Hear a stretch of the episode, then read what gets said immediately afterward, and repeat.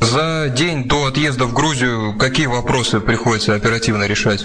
Ну, практически уже все э, вопросы, связанные с поездкой, мы уже решили, поэтому все, уже готов, готовы к вылету. Сегодня у нас тренировка плановая, и завтра уже в путь. Уезжать в Грузию, оставляя за спиной незакрытую сессию, ну, наверное, лишние грустные мысли. Интересовались результатами у ребят, у парней, э, как команда в большинстве своем закрыла сессию?